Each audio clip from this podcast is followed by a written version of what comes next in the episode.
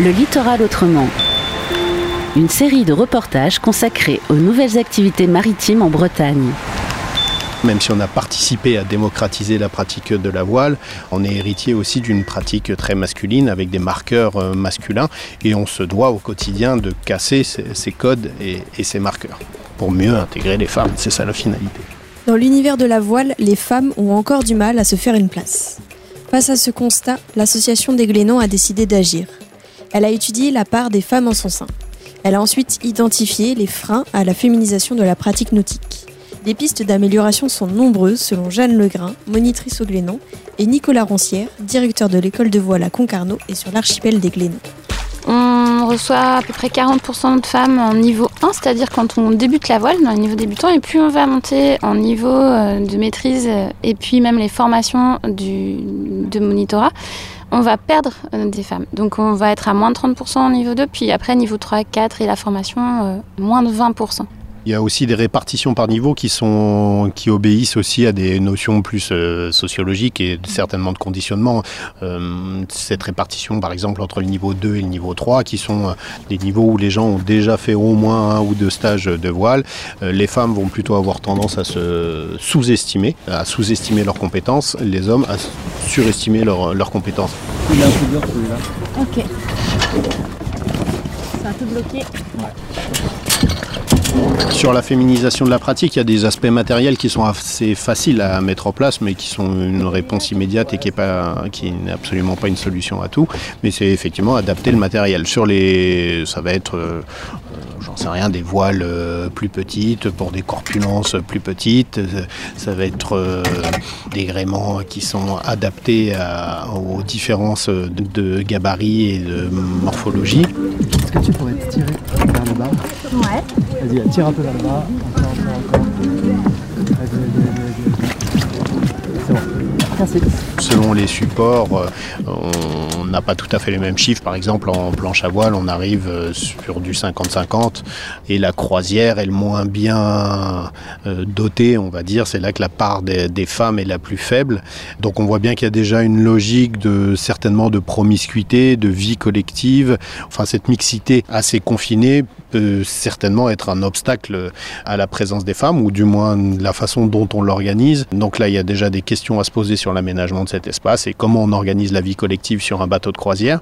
Ça va être euh, des trucs tout bêtes, hein, mais euh, ça va être euh, l'usage des toilettes, ça va être des choses comme ça. Longtemps, c'est l'exemple qu'on donne hein, souvent, mais qui vaut ce qui vaut. Les toilettes dans un bateau de croisière, ça a très longtemps servi à ranger les parbattes ou les voiles qui ne servaient pas. Quand on parle des toilettes qui servent de rangement, bah, en fait, la qualité de l'accueil n'est pas garantie pour tous de manière paritaire, parce que des toilettes, ça doit peut-être servir à autre chose qu'à ça. En fait, l'anecdote, elle illustre un discours qu'on doit changer et puis une, manière d'accueillir les personnes dans toute leur diversité. Le discours ambiant, il est masculin dans nos sociétés et du coup il faut faire ce, travail de penser de manière paritaire pour pouvoir euh, offrir une place et un accueil euh, vraiment de qualité à ce niveau-là. Il me semble qu'il faut aussi un discours et des actions qui soient euh, tournées vers les femmes pour en fait réussir à augmenter cette part de féminisation dans la voile. C'est dans ce contexte-là que l'association a créé euh, les challenges pluriels oui, c'est tout à fait euh, un outil au service de la féminisation de la pratique. C'est effectivement de proposer des événements ou des séjours, des stages, peu importe, qui sont non mixtes, qui donnent plus de place aux femmes. Alors il ne s'agit pas de, revenir sur la mixité qui est un marqueur fort hein, des Glénans aussi. La vie en collectivité elle se fait dans la mixité, mais néanmoins d'avoir aussi la place pour des opportunités de navigation qui se font dans un cadre non mixte. Euh, voilà, on sait que encore une fois, on renvoie à des notions sociologiques Hein, de conditionnement et tout ça, mais on en est encore dans un moment où euh, les femmes dans leur pratique s'épanouissent mieux quand euh, il n'y a pas d'hommes. C'est comme ça. La non-mixité, c'est un élément, une réponse dans l'éventail des solutions qu'on peut avoir pour euh, permettre aux femmes d'avoir l'occasion de changer de posture. voilà, sur un bord mixte, il va y avoir des répartitions des rôles qui vont se faire de manière inconsciente ou subie et qui vont reproduire l'ordre établi en fait. Et quand on est dans une non-mixité, on crée une bulle, une parenthèse, à un endroit où euh, le champ des possibles est beaucoup plus large pour les femmes. Et du coup, euh, elles peuvent ainsi se faire une expérience différente de ce qu'elles vivraient dans un cadre mixte. Et en fait, on repart de ces événements-là avec plus de confiance, puisqu'on a pu tester et engranger de l'expérience euh, sans avoir l'idée de la légitimité, qu'elle soit consciente ou pas, hein, pour s'imposer dans un groupe et sur un bateau. Toute juste la bouée le bout. Du bon côté, donc logiquement ça serait à gauche. La question de l'incarnation, euh, que les gens puissent se projeter dans des modèles euh, féminins ou masculins, c'est extrêmement important. On le voit, hein, nous, on, on perd des femmes euh, en s'approchant du monitorat. Et du coup, on va arriver à un, nombre de monitrices euh, inférieur à un nombre de moniteurs. Ça va renforcer le fait que bah, les, personnes vont voir euh, plus d'hommes dans les moniteurs que de femmes.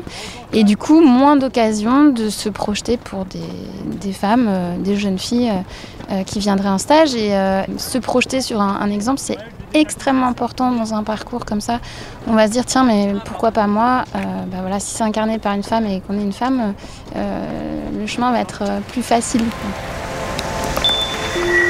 Le monde de la voile n'est pas une bulle en dehors de la société. La société a eu Balance ton port, l'univers des sports nautiques, lui, a eu Balance ta voile. Face aux révélations d'agressions sexistes et sexuelles, l'association des Glénans s'est emparée de ces questions. On a pris les choses en main, on va dire, depuis euh, deux ans, euh, plus qu'on ne le faisait euh, auparavant sous l'angle des réclamations. Là, on s'est structuré avec la volonté que ça n'existe plus et qu'effectivement, tout type d'agression, d'acte sexiste soit complètement exclu de nos séjours et avec l'idée que vraiment cette... cette pression qui pèse sur les victimes d'actes ou de propos sexistes, cette pression vraiment change de camp. On veut euh, euh, lutter contre ça et puis prévenir euh, ces, comportements. Notre idée, c'est de, dans ce discours institutionnel qui ne laisse aucune place à même des blagues, des, petites choses qui participent à une ambiance et puis plus tard qui vont peut-être permettre une agression. Ce qu'on aimerait, c'est avoir des témoins conscients, c'est-à-dire que une agression, euh, parfois, euh, il y a des gens qui y assistent, et euh, du coup de conscientiser les gens, que ce soit plus du domaine du silence, mais du domaine du visible et puis de caractériser juridiquement chaque agression pour, pour montrer à un agresseur que euh, voilà que c'est pas du tout ok ce qu'il est en train de faire.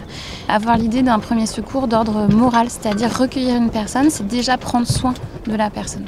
Donc ça c'est sur l'aspect euh, voilà il y a déjà une agression, mais il y a aussi toute la prévention pour que justement les mentalités changent. Ça prend du temps, Euh, mais on a initié et on va continuer à développer des formations présentes pour, pour toute personne qui qui va encadrer au Glénan et puis que chaque personne qui vienne y faire un stage ait bien l'information que des espaces de parole euh, sécurisés existent.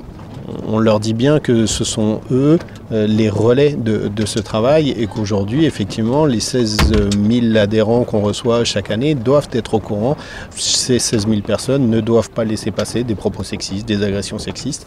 Euh, donc c'est un travail collectif et il y a des mesures, il y a des relais et c'est collectivement qu'on doit s'emparer de cette thématique, y faire face, réagir, prendre les bonnes décisions au bon moment. Ce reportage a été réalisé par la Corlab avec le soutien de la DREAL et de la région Bretagne. Retrouvez-le en podcast sur corlab.org.